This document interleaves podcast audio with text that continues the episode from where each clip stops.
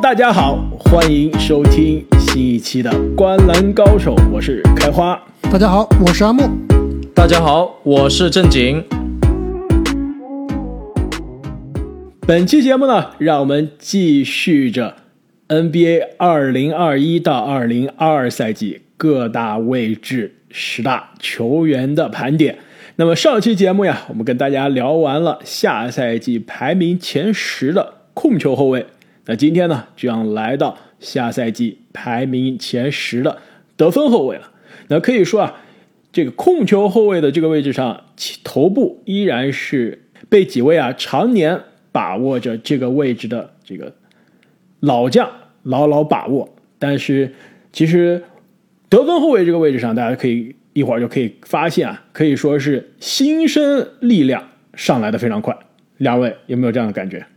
没错啊，这个如果论今年和去年啊，这个得分后卫的总排前十排名的人员变换，我觉得今年应该是挺多的。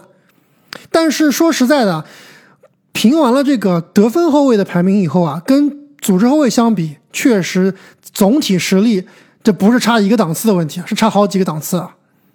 我觉得主要原因之一啊，其实是得分后卫这个位置上人员流失有点严重。我看了一下，去年有三个我们排在。去年的得分后卫前十的球员啊，现在都被我们放到这个控球后卫当中去讨论了。那一下子少了三个全前十级别的，也是导致呢今年一方面是新人相对比较多啊，另外一方面就是星光稍微暗淡了一些，但是亮点还是十足。更关键的是啊，我觉得本期节目就不会像上期节目我们那么和谐了。我觉得三位主播从投票就可以看出来，观点非常的不一致啊。我觉得。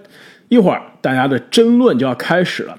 那在开始我们的争论之前呢，还是有必要跟大家再一次回顾一下我们的这个打分的标准。那么三个人呢是背靠背啊，分别选择了就我们心目中的前十五。那把三个人的票加总到一起，最终得出前十的排名。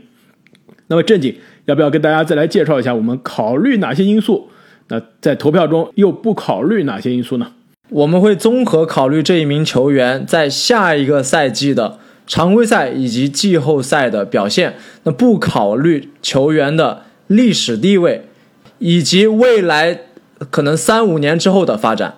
最关键的是，我们不考虑球员的这个合同大小，不去评性价比球员。没错，那还有更关键一点就是伤病，对吧？有些球员上赛季完全没打，那下赛季要复出了，那我们肯定是要把他考虑进来。但是有些球员，比如说上期我们聊到的贾马尔布雷，下赛季有可能常规赛基本上是要缺阵，那我们对他下赛季的排名肯定是要打折了。那言归正传，让我们就按照传统先来看一下哪些球员是得到了我们的提名，进入到了前十五，但是啊没有进入到前十。那么排在第十五的这个球员，首先我们就有争议了。我是把他放在了第十，另外两位主播啊，你们俩居然都没有把他排进前十五啊！今天新闻出来了，有没有觉得被打脸？说有吧，应该也有一点，但是毕竟给合同的是乔老板，乔老板眼光一向都不太准，是不是？所以应该我觉得还行吧。说实话，我确实是有一那么一点点后悔啊。把他排在了这么后面，因为我看了一下他的高阶数据，其实跟这个布克可能水平非相当接近啊，但是球场影响力可能是远不如布克了。那这位球员呢，就是今天啊刚刚签下四年九千七百万大合同的黄蜂队的后卫罗吉尔。其实罗吉尔啊，我觉得他的这个角色非常的独特，就是二号位上的这个枪手。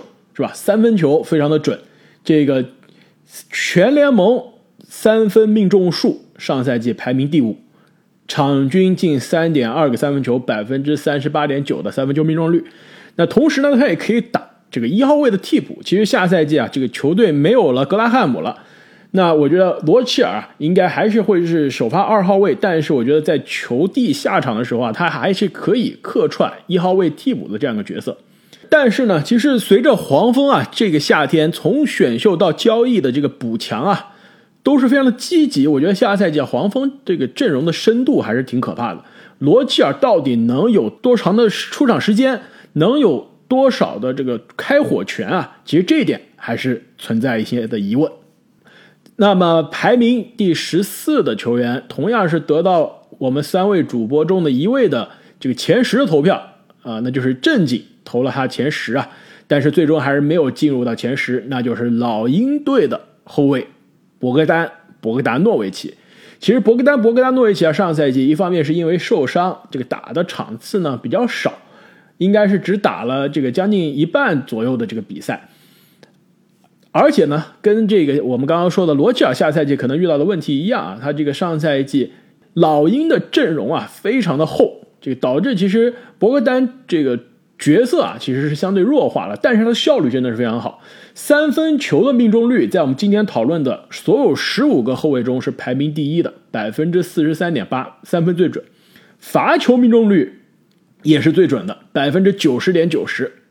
而且三分的产量也非常高啊，场均能投进三点三个，在所有的得分后卫里面啊，只有拉文跟麦克勒姆比他进得多，而且命中率在百分之四十以上，可以说是一个非常强有力的三分射手了。在上个赛季吹杨三分比较令人失望的情况下，这个博格丹可以说担起了老鹰队这个三分射手的重任，而且啊，他还有所有。得分后卫里面最少的失误，他作为老鹰队一个很关键的控球手啊，比较少的失误也保证了他出场的效率。其实这么来看啊，我觉得博格丹也是有点被我们低估了。但是我觉得有可能我们把他排的比较低的原因之一呢，还是上赛季对于他在季后赛的表现是有些失望的。那么也是希望下赛季他和年轻的老鹰队都可以再往前更进一步。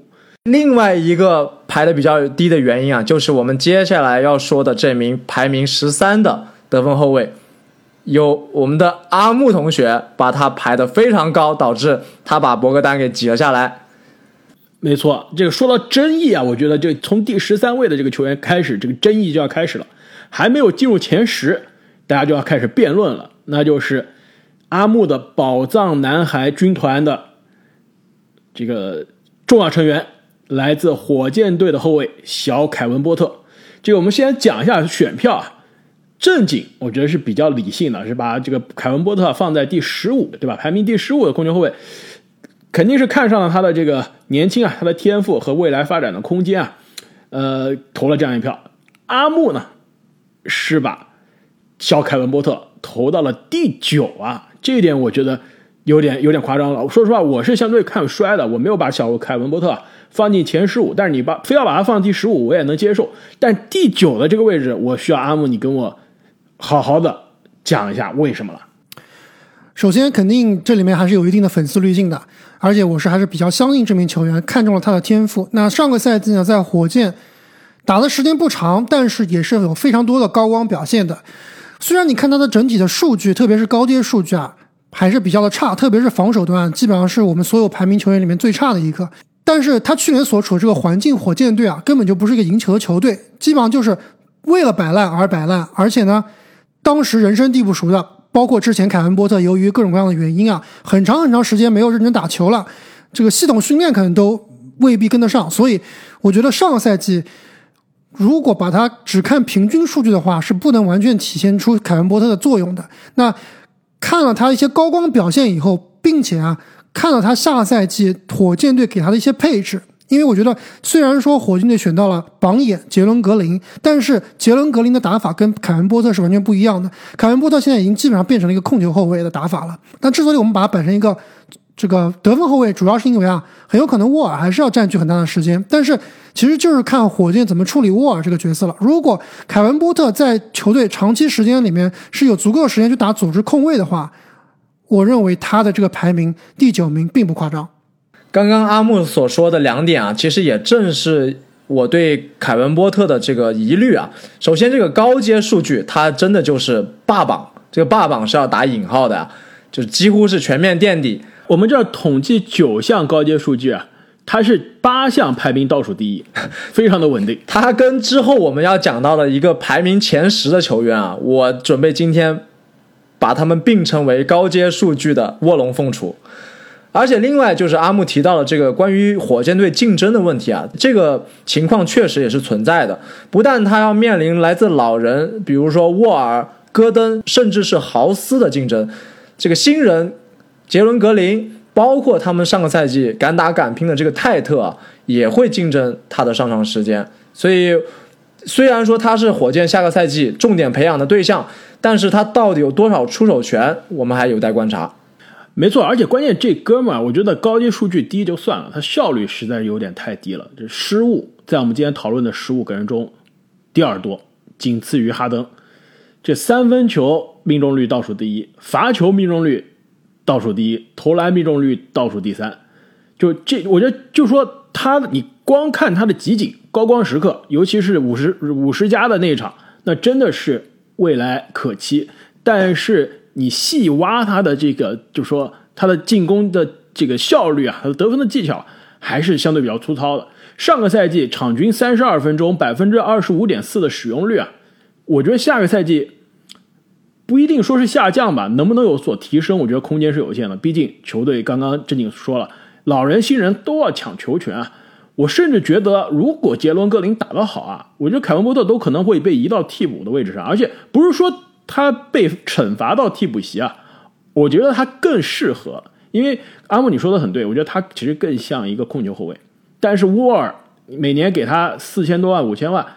你不可能让他去打替补的，除非把交易，但交易也没人要，买断也太贵，所以沃尔可能还是继续打个为首发的控球后卫。凯文波特上来既可以换沃尔，又可以换格林，但是这个前提就是什么呢？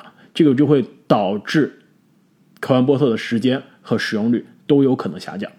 但是我同意阿姆你对他的这个期待，就这现在就好比什么呢？你虽然看他高阶数据，对吧？看他的技术统计啊，效率都相对比较低，但是他未来。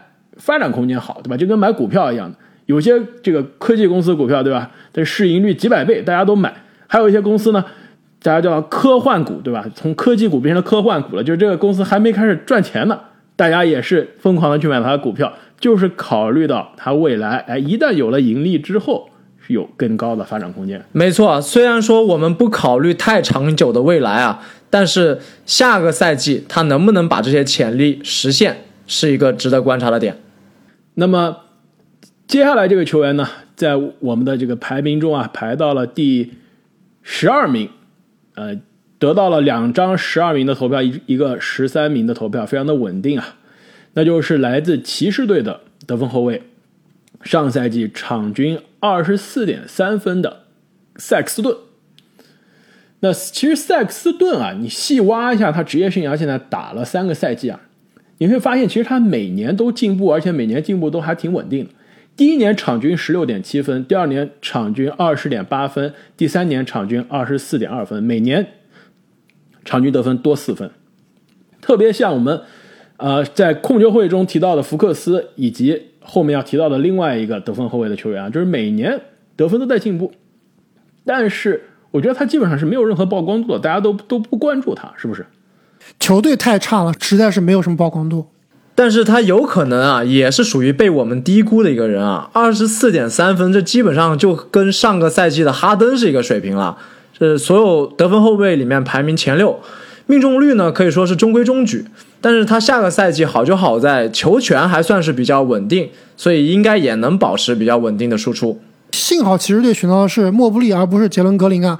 如果选到了杰伦格林，塞克斯顿肯定是排不到前十五的，但问题是，即使是这样啊，这整个夏天交易塞克斯顿的这个传言就没有断过，就是基本上这个这骑士也是明摆着在公开市场上为塞克斯顿询价。那基本上球队两个小后卫嘛，那肯定是现在是基本上是注定是以加兰德为核心去。未来的舰队了，那塞克顿，我觉得打打赛季打一半可能被交易走啊，我觉得也是大概率的事件。而更关键，我觉得影响他排名的就是，他是一个属于按照阿木，嗯，几好几期之前，大概一两个月之前在节目里面提的这个球员的这个三维理论，对吧？就你一个球员，你要有三个维度的能力，第一是进攻，第二是策动，第三是防守。其实我觉得这个三维理论还是挺好的，虽然简单粗暴，因为你进攻你也可以分有球进攻、无球进攻，对吧？你有球无球也分，就内线外线，但不细分了。粗暴的分三维的话，我觉得塞克斯顿就是一个偏科，非常偏科，就他只有一维，他一维非常大，另外两维就是缩水的。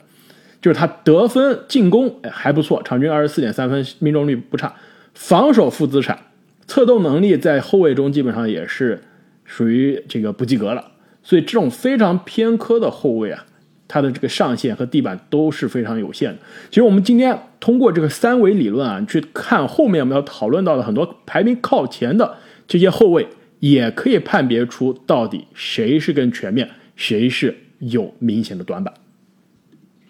那么聊完一个偏科的这个球员啊，这个下面这个球员那也是非常的偏科，那就是也是最近刚刚签了大合同啊，四年七千七百万，来自凯尔特人的后卫斯马特。那么斯马特其实这个偏科啊，这个出了名了，对吧？职业生涯到现在打了，这二零一四年进到联盟啊，打到现在。基本上这个投篮命中率一直是在后卫中几乎是倒数的水平。他上个赛季场均的投篮命中率百分之三十九点八，我看了一下，还不如我们今天要讨论的一半的球员的三分球命中率。那 这真的是可以说是出了名的寒冰射手啊！但是人家凭借着联盟顶级的防守能力，哎，照样是在今年夏天拿了大合同，而且也是成为了这一支凯尔特人队啊留队历史这个最久。资历最老的球员，没错。其实上个赛季我们给斯马特的排名是第十二名，这个赛季有前进了一名。我觉得最主要的问题不是在于他有多大的进步，而是在于他所处的环境有了变化。球队之前的首发控卫肯巴沃克被交易走了以后啊，虽然说签来了施罗德，而且很有可能施罗德或者是普里查德会打这个首发组织后卫的位置，但是我觉得很有可能斯马特在这支球队很长时间里面会。担任一些组织后卫的任务，所以如果而且我们要知道，斯马特刚进联盟的时候，他其实前两年是打就是打组织后卫的，所以如果给他更多的这个球权，给他更多的空间去发挥的话，说不定斯马特啊会比我们这个排名第十一啊还要靠前。斯马特刚刚开花说签了大合同啊，我倒不认为是一个大合同，更像是一个比较合理的合同，相当于是凯尔特人对他水平的一个认可。但是我对斯马特比较担心的一点啊，就是上个赛季他开始出现了一定的伤病隐患，因为他很很可能，尤其在防守端啊，呃，会去对位对面的大个子球员，因为他这个防守能力比较强，经常会去硬刚对面这个小前锋，有时候甚至会换防到大前锋啊，所以对他这个身体的损耗其实是呃比较大的。而且刚刚阿木说他出任这个控卫啊。虽然说他有过这样的经验，但是他这个不稳定的命中率，如果长时间的控球，加上他失误的考虑啊，有可能会一定程度拖低他的效率。那最后我还想说啊，其实斯马特这样的球员就是为赢球、为季后赛、为这种关键时刻的肉搏打造的。那你给他的四年七千七百万，其实更重要的是看他能不能在季后赛转化为胜利。其实他常规赛的数据啊并不起眼，场均基本上十三加三加六的水平。但是过去连续两个季后赛呢，他的发挥都是相对比较突出的。去年季后赛是场均十五加五加五，那刚刚结束的这个赛季啊，虽然凯尔特人早早出局，但是他的数据呢是十八加四加六，这个。凯尔特人既然是续约了斯马特，把他作为未来的冠军拼图，那也是看待他下个赛季能在季后赛给球队带来胜利。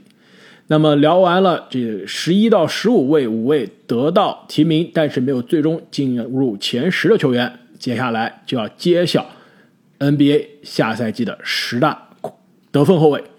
那么排名第十的球员也是职业生涯第一次上榜，国王队的。二年级后卫泰里斯·哈里伯顿。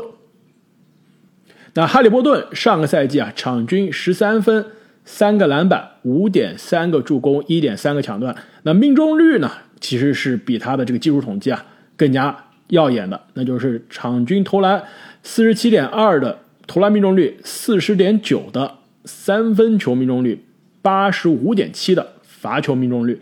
那他的这个。有效命中率啊，百分之五十六点九，你们猜一下是历史上排什么样的水平？作为一个新秀，第二十五，又是二十五啊！其实准确这么说啊，如果是只看两千年以来的新秀，他是排第四的。如果但是呢，排在他前面的啊，我看了一下，基本上都是内线球员，什么格里芬啊什么之类的。所以如果你只看内线，不，如果只看外线，只看后卫，好了吧？如果只看后卫，他是历史第一的新秀有效命中率，而且这个这个这个，大家有人说啊，你这个放了很多的限制条件，又是后卫，又是新秀，又是有效命中率。但是啊，这筛选条件筛筛选出来的前十五都是什么样的水平人？我跟你说一下，哈利伯顿排名第一啊，他后面呢就前十五里面有库里、米勒、魔术师、乔丹、欧文、克雷，这剩下来几个有点搞笑了，比如说西蒙斯、希尔德、西罗、小托马斯，但基本上可以看出来啊，都是这个职业生涯有效命中率都是不错的，而且啊，作为一个新秀，百分之五十六点九的有效命中率后卫啊，这真的是难能可贵。而且他上个赛季这个真实命中率啊，就是 true shooting 百分之五十八点五，这个水平是一个什么程度呢？就是以准著称的布克五十八点七是一个水平，所以他的这个效率啊，真的非常高。而且哈利伯顿他虽然作为一个得分后卫啊，他的这个得分反而是为辅，反而是他的组织跟防守比较优先啊，抢断属于第一档的存在。助攻啊，我因为上个赛季哈利伯顿毕竟更多的时候是出任替补啊，出场了五十八场比赛，只有二十场首发，使用率也只有可怜的百分之十八点一。所以我把这个数据如果换算成每三十六分钟的话，他的数据是十五点五分加六点四个助攻加一点六个抢断，所以这个助攻水平啊，其实就仅仅次于哈登的水平了。所以下个赛季如果国王队扶正哈利伯顿有更长的时间的话，我是看好他进一步往前进步的。但是问题是呢，限制哈利伯顿发挥的就是国王队这个夏天非常稳定的这个令人发指的操作。不是说他的这个选秀选的不好啊，这个在乐透区啊选到了米切尔，可以说选择是对的。但是球队的同样位置啊，这个一二号位的人实在太多了，福克斯、米切尔。希尔德、哈利伯顿四个人，基本上这四个人也都只能打一二号位。你怎么分配这四个人的时间？而且都很年轻，都需哦，三个人很年轻，都 都需要这个机会去打磨、去提升。那到底怎么办？其实哈利伯顿这点还是我还是并不是那么担心的，毕竟他有这个身高，有这个身板在。而且其实上个赛季哈利伯顿在关键时刻很多情况下是出任小前锋的位置的，就是。陪着这个福克斯以及希尔德一起打最后的几分钟，所以下赛季很有可能哈利伯顿的时间是不会被压缩的，反倒是希尔德的时间很有可能会被压缩，因为现在看来看，哈利伯顿和米切尔的两个人的三分球啊都是相对比较准的。另外一点呢，其实就是上个赛季啊，随着赛季的深入啊，其实哈利伯顿的一个是他的状态，另外是他的健康啊，其实是出现了明显的下滑。二月份其实哈利伯顿是打的最好的，嗯，二月份整个月场均十六分，到了三月份就变成了十三分，四月份变成了十二分，五月份就受伤了，那赛季他的赛季就结束了。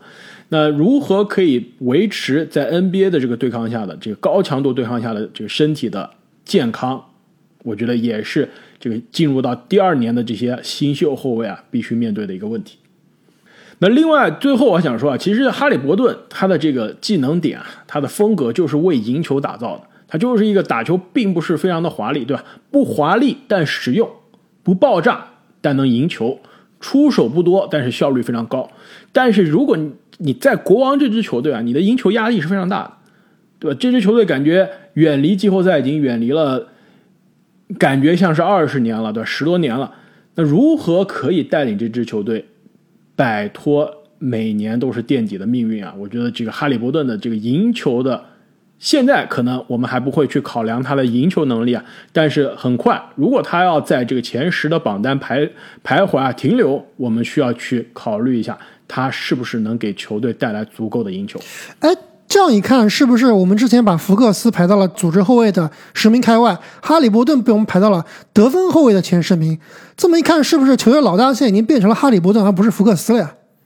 主要是得分后卫的竞争没有那么激烈啊。没错啊，就像球队骑士队，加兰德是他的核心，对吧？以加兰德建队，但是加兰德都没有进入我们的前十五。这球队想要交易走清仓甩卖的塞克斯顿，反而倒进了前十五。真的，我觉得控球后卫这个位置啊，人才辈出，太深了。得分后卫进前十五相对还是容易一些的。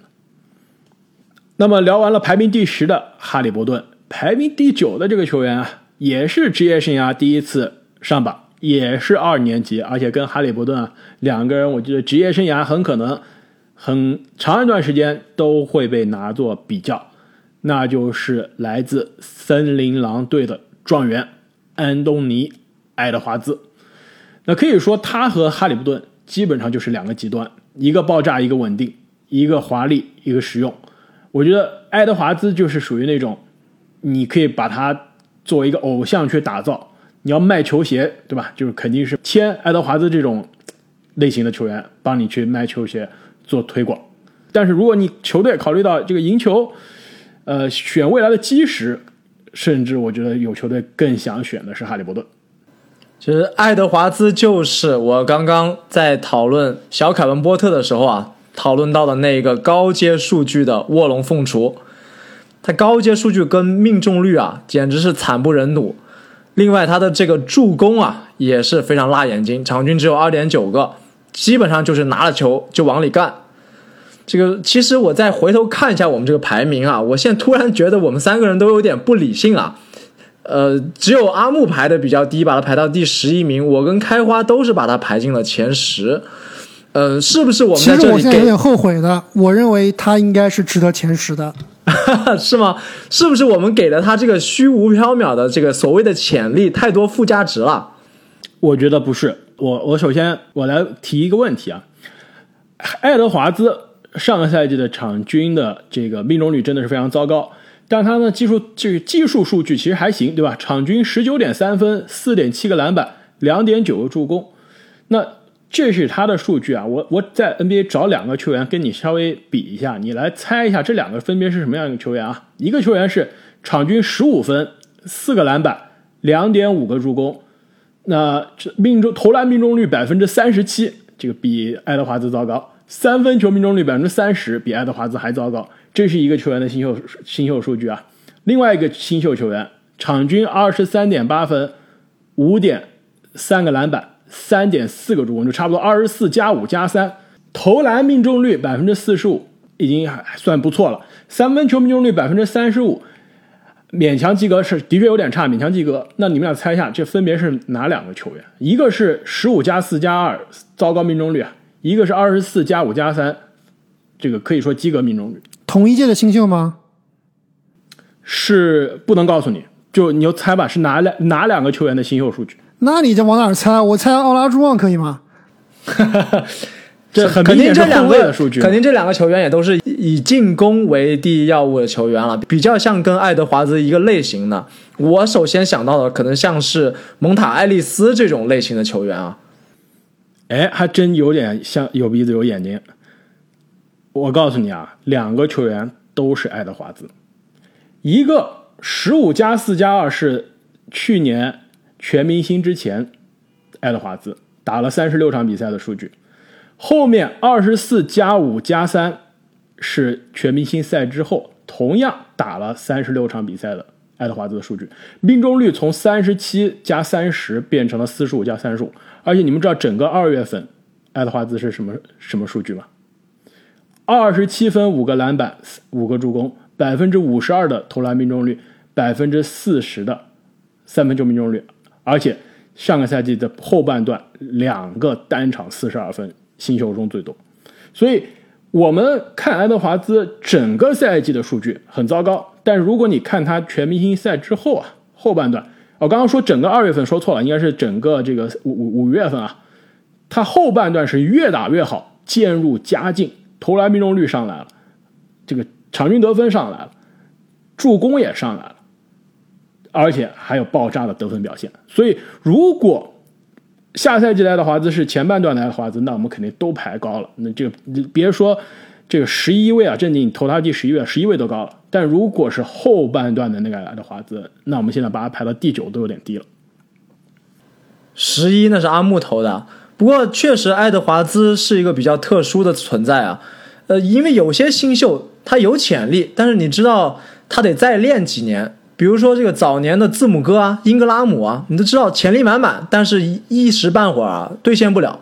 还有些新秀呢，他是比较即插即用的，但是你也知道他没有太大的增长空间。就比如说刚刚我们讨论到的这个哈利伯顿，哈利伯顿，没错，有些呢是一开始就被赋予绝对的主导权，而且很快打出来了。比如说阿木的宝藏男孩莫兰特，但是爱德华兹其实就属于那种。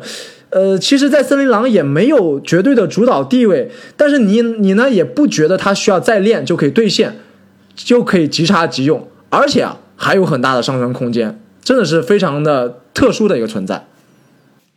确实，我认为爱德华兹还是有非常大的上升空间的。包括啊，这最近我们我看这个 Instagram，我给开花发了一个小视频啊，就是让爱德华兹夏天训练的视频。就他那个扣篮，他那个身体素质啊，我们今年一直说说这个火呃火箭队的杰伦格林身体素质非常爆炸，但是我对比一下，我觉得爱德华兹比杰伦格林的身体素质还要好，两个人都是打同一个位置的，更壮，跳得更高。对对对，我觉得杰伦格林更飘逸。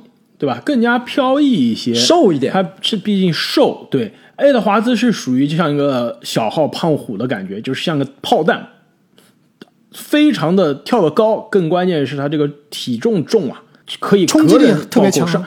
对，冲击力很强。上个赛季已经两次了，超级个人暴扣。但是我这里比较担心爱德华兹的一点呢，就是我们之前也说了，他这名球员是非常有趣的一名球员。通过他的采访，通过他场下的一些这个 回答记者的这个问题啊，都是非常非常有趣，是吧？成为了联盟里面一个大活宝。那确实，就是最近这个我们看夏季联赛的时候，爱德华兹也是在现场观战啊。当时森林狼的这个记者就问爱德华兹说：“哎，你这个夏天都在忙着练什么呀？”爱德华兹就说：“说我在练保龄球，说我保龄球打得特别好。”那记者听当时听了就有点就觉得有点尴尬，想稍尴尬，对，稍缓解缓缓和一下气氛，就稍微问了一下其他一个问题。爱德华兹才抓住这个保龄球，使劲的打不放，说：“哎，我保龄球打的可好了，我每每局能打两百分。”所以 他这个，首先我跟你说，因为我打保龄球的，我知道两百分真的不错了。你要能稳定的每局两百分，这基本上是很高的。我才打一百多分呢。一百多分有点丢人，真的，你可以不用不用在节目里面 告诉大家多少了，是一百分还是一百八十分是吧？一百五十多分，一百五十多分啊，那那还行，那还行，及格了，及格了。但是啊，我跟你说，这一点的确，那个那天我是看这个森林狼的现场直播全场的，那那个其实问答，其实当时让我有一点捏一把汗。你知道为什么？两个值得吐槽的点，第一，保龄球。跟 NBA 球员啊，这就是就不是什么好事情，是吧？对，上一个热衷打保龄球的是谁？拜纳姆。拜纳姆从 NBA 总冠军级别的首发中锋，年轻的二阵中锋，变成了打了一场保龄球之后直接退役了。洗剪吹，二十六变成了洗剪吹。而且他打保龄球导致退役，最后导致什么？就是导致了七六人相信过程的开始。改变 NBA 历史的运动不是篮球，是保龄球。另外一点是什么？就是他对于保龄球的这个执着啊，让我想起了一另外一个新秀，也是状元，但是是他刚刚被选到的那天，在夏季联赛呃那年在夏季联赛接受采访的。当时啊，有一个人，他这个有个状元，他接受在夏季联赛也是拉斯维加斯啊接受采访，人家说：“哎，你这被选到状元了，你这个特别。”关心什么事他说我特别关心我去的那个城市有没有保龄球场。美国有个快有一个快餐店啊，你们知道吗？叫做 Chick-fil-A，就不知道国内这个炸鸡店知知不知道？就是它它的这个炸鸡汉堡鸡块非常有名，非常好吃。这个这个也很火。纽约这个一六年开店的时候啊，大家都大排长龙排队，对大排长龙。现在其实这个。呃，在疫情之前还还是还是排长龙。我们公司楼下那家店，中午你要去，基本上还是要排队。Chick-fil-A 这个炸鸡店的确是很好吃啊。然后那个状元就说：“我就关心我去那个城市有没有 Chick-fil-A。”然后他就疯狂的在采访中讲自己特别喜欢吃那家的炸鸡汉堡。然后后来同样那个那个主持人也有点尴尬，因为电视直播啊，他就说：“哎，那你接下来打算做什么呢？”他说：“哦。”哦，接下来我打算马上一会儿就去 c h i c k f i l a 我一会儿就要去吃炸。呃，那个主持人就太尴他说我是想问你接下来就这个夏天有什么训练的打算？然后那那位状元就非常尴尬了，觉得啊，其实他满脑子里面都想的都是炸鸡。你知道那个状元是谁吗？就是福尔茨，真的真人真事。二零一七年，我当时看的这个现场的电视直播，我当时就想，这哥们不应该是很这个感觉应该很厉害吗？为什么从这个采访上来看，感觉有点有点坑的感觉啊？结果事实证明，这哥们儿也不知道是炸鸡吃多了还是怎么样，职业生涯的开端啊，前几年真的是完全的有点不顺利。所以，爱德华兹肯定不会到拜纳姆和福尔茨的那种地步啊。但是，我觉得他这个场外的这些惊人的语言，不知道是真的是心里住着一个这个大男孩，对吧？口无遮拦，还是有的时候啊故意调戏这个媒体、调戏记者。但是呢，无论如何啊，我觉得下个赛季如果他要对得起我们把他排名第九的这个排名啊，其实他还是有很多地方要提高的。一方面就是我们刚刚说的投篮的命中率要提高，传球的视野要提高。另外一点呢，就是他下半段的赛季虽然这个视野是变好了，助攻变多了，投篮也变准了，得分也变多了，但他的防守是没有进步的。下个赛季森林狼其实我们在森林狼赛季展望的节目中，我我会说啊，其实我下个赛季。提前预告一下，我是非常看好这支年轻的森林狼球队的，能不能进季后赛不一定能进，但是至少是可以在外卡赛的名额中有所争夺，可能会扮演上赛季灰熊的这种角色。但是如果森林狼的目的是这样，而且球队最近的交易，比如说交易来贝弗利，很明显就是想去冲击季后赛了，那他的这个防守就必须有提高。那爱德华兹啊，作为这个现在被我们排到第九的。这个得分后卫，他的防守必须要上一个档次，才能帮助球队进入到季后赛的讨论。其实更关键的就是下赛季爱德华兹到底能不能够用自己的天赋、用自己的实力带队赢球，对吧？这个森林狼队如果正像这个去年一样的水平的话，确实这个第九名是太靠前了。但是如果能够达到刚刚开花所说的冲击季后赛的水平的话，我觉得爱德华兹。肯定是要为作为这支球队做非常大的贡献的，没有他的发挥，这个任务是不可能完成的。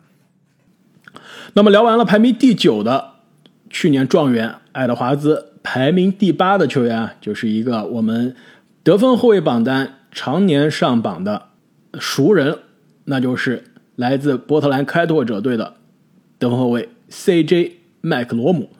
那么我们去年说麦克罗姆啊。把他放在第十，而且说他是前十守门员，是这个位置非常稳。你每年基本上就知道他的发挥水平区间就是在这样，不会炸也不会坑。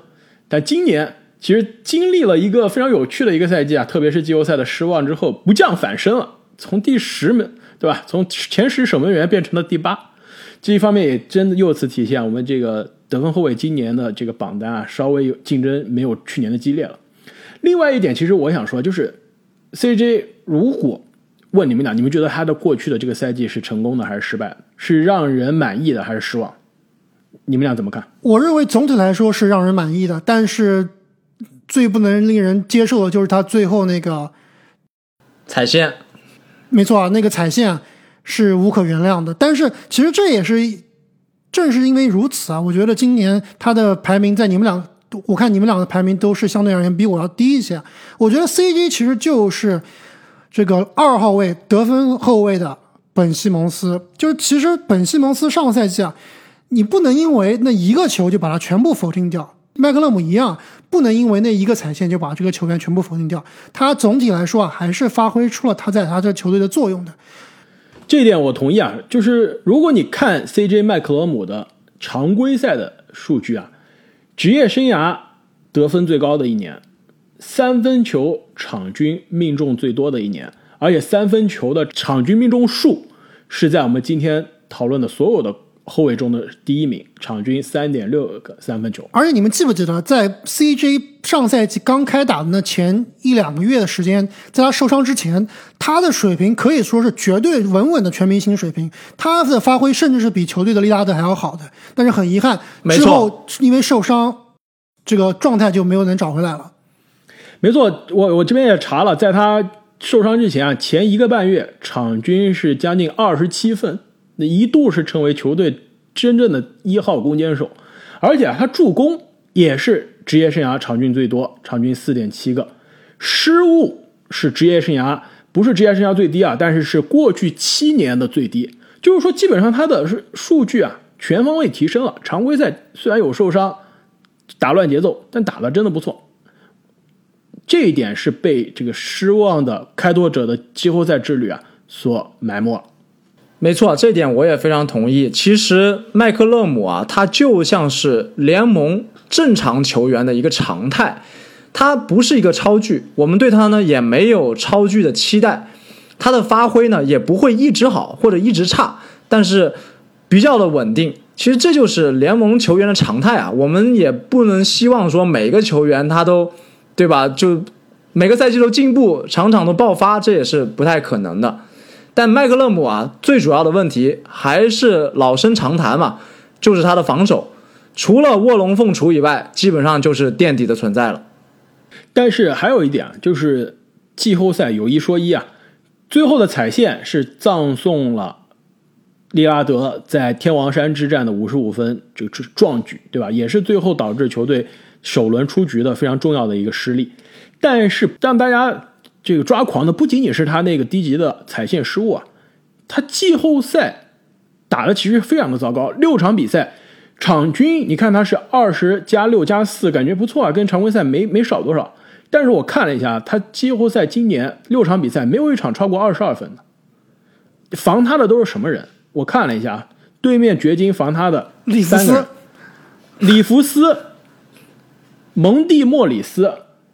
好像都没有第三个人，就是这两个球员就把 CJ 号称双枪的 CJ 防到都不能拿到二十二分，这是有点糟糕的。掘金后场防守非常的烂，对吧？而且他们唯一一个能防的人都拿去防利拉德了，那 CJ 你不给利拉德带来足够的火力支持，还要你有什么用？另外一点啊，其实我一直是坚持认为，CJ 和利拉德这个组合啊，双枪实在是太不搭了，我觉得。CJ 换一个好的环境啊，他可以是一个完美的二当家。比如说卢卡东契奇，巨大，是卢卡东契奇，或者就去七六人。对吧，这个传闻也传了那么多年了，为什么就不去七六人呢？我觉得 CJ 就是适合去做一个持球的二当家，而不是一个像克雷这样的二当家。我们后面肯定要提了克雷汤普森，我觉得克雷就是完美的无球球员，我可以接球就投，能给你。只不运球，对吧？我那一一场也能给你三十分、四十分。但是 CJ 真的不行，我我看了一下，CJ 他的得分是真的是需要运球的，他是那种典型的第六人双能位的那种打法，要要找节奏的那种。其实我在去年介绍他的时候也说过，对他每场啊只有五分场均啊，上个赛季只有五分是来自于接球就投，这是什么水平？就是科温顿每场接球就投是五分。纳恩每场接球都投得分五分，这都是场均得分几乎是他一半的球员。每场他干拔跳投得到十一点二分，你们猜他这个水平在联盟排第几？场均干拔跳投的得分前五不是第一就是第二，第三名。排在他前面的是卢卡和利拉德，就是他靠干拔跳投得分场均是联盟第第三，后面都是什么人啊？后面是库里。保罗、欧文、米切尔、贾马尔·穆雷、拉文、吹杨、布克、杜兰特、英格拉姆、塔图姆、比尔、卡哇伊、哈登，全是球球队持球进攻的大核心。CJ 在里面排第三，是不是非常突兀？而且跟利拉德同时排在前三，是不是更加突兀？两个都需要持球、运球进攻的球员，都是以干拔跳投为为核心的球员，在一个球队，这怎么进攻怎么可能流畅呢？两个人怎么可能有配合呢？其实 CJ 和利拉德这种打法非常像篮网，其实就是跟篮网的这个三巨头是一个打法的，就是你三个人轮着抡，这利拉德和 CJ 就是两个人轮着抡。但是呢，如果要打到篮网这种效果的话，那你这个 CJ 这个级别还是不够，对吧？比如说你利拉德配合库里两个人来回抡的话是没问题的，但 CJ 确实还是差那么一档。而且啊，正如刚刚郑军所说啊，这个 CJ 的防守的局限性还是差了一点。你杜杜兰特、哈登都是能防多个位置的，CJ 和利拉德啊，其实能防的球员还是非常局限的。即使是这样缺陷啊，即使有适配的问题啊，他的确凭借着多年稳定的准全明星级别的发挥啊，他也是高居我们榜单的第八名。那么接下来这第七名的球员啊。其其实我今天在准备这个笔记的时候，越写心里越慌。你们有没有这种感觉？我也是啊，我其实这个球员真的是靠盲猜啊，这个真的不知道他下个赛季发挥会怎么样。我也是非常的慌啊！当时排名的时候，我就在想说，是不是给他排高了？但是又感觉迫于对之前看他打球的那种崇拜、那种尊敬欣赏、那种尊敬，包括对于他的球迷的压力，确实不太敢排特别低，是吧？没错啊，这个就好比我们刚刚说小凯文波特是科幻股嘛，那这位球员就好比是蓝筹股是吧？道琼斯三十的这种蓝筹股，比如说迪士尼，再怎么样，这个再差收益性影响再再那个什么，你还是想买。但是因为是吧内部原因停牌了一年，现在重新上市了。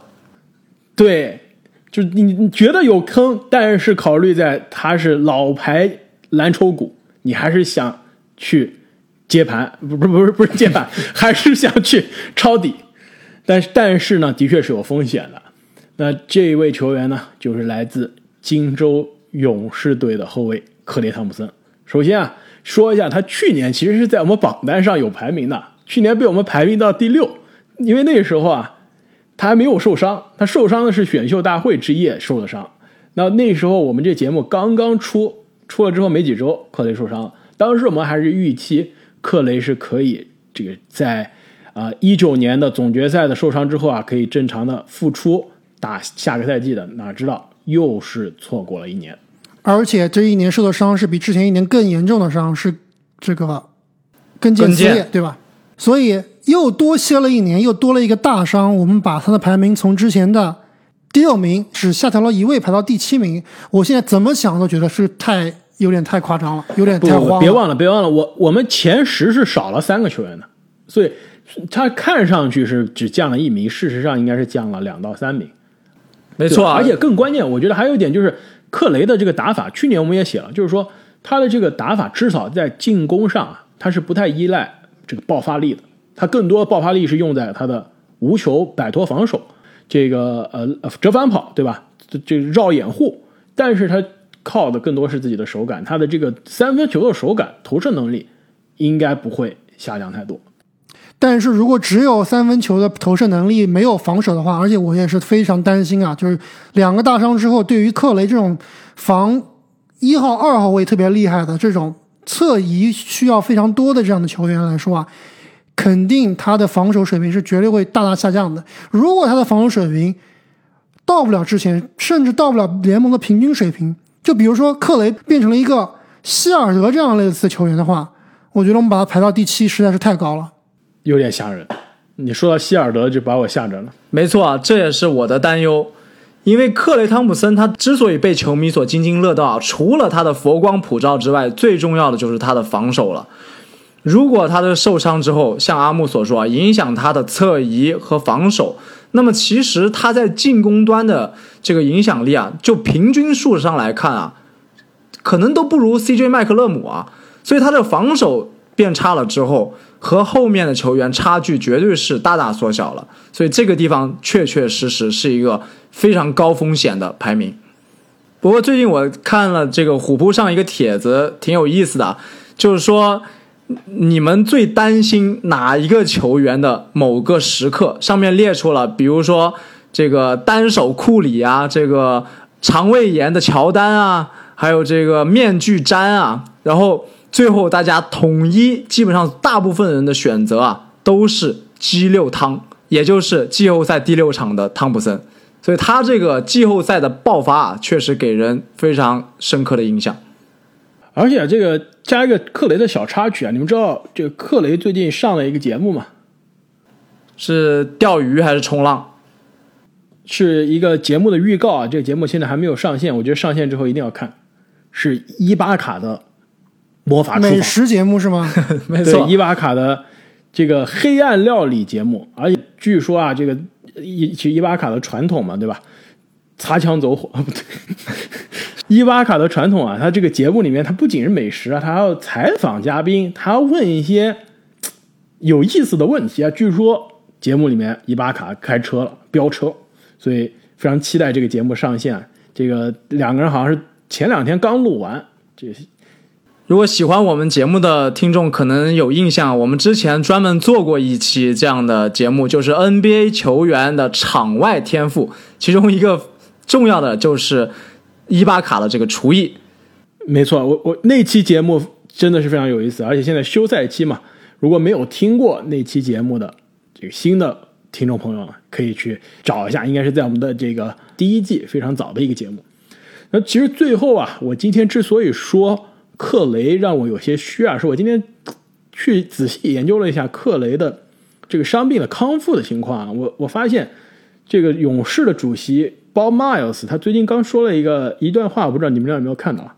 他们说我们会非常球队啊，非常呃有信心，克雷可以康复，但是我们也是在非常的努力，但是呢，我们也不想给他太大压力，去把这个周期提前。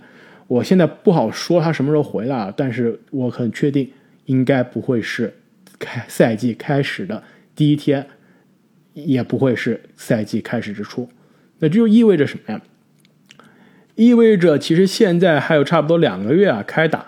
这克雷赛季初可能还要继续缺阵，这一点其实是我之前没有想到的。毕竟跟他之前受伤，现在过去也将近是一年的时间了。那所以，如果克雷赛季初缺一个月，甚至是两个月，那回来之后肯定还是有复合管理的。那下个赛季的克雷的表现啊，肯定是要打一些折扣。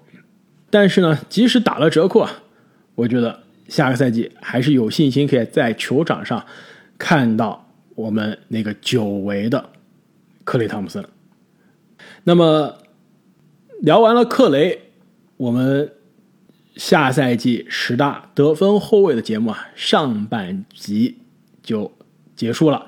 下半集的球员，我刚刚看了一下，基本上都是以年轻球员为主啊。可以说，这个年轻的终身力量统治了这个榜单的头部。那要想知道前六名的得分后卫都有谁，我们下期再见。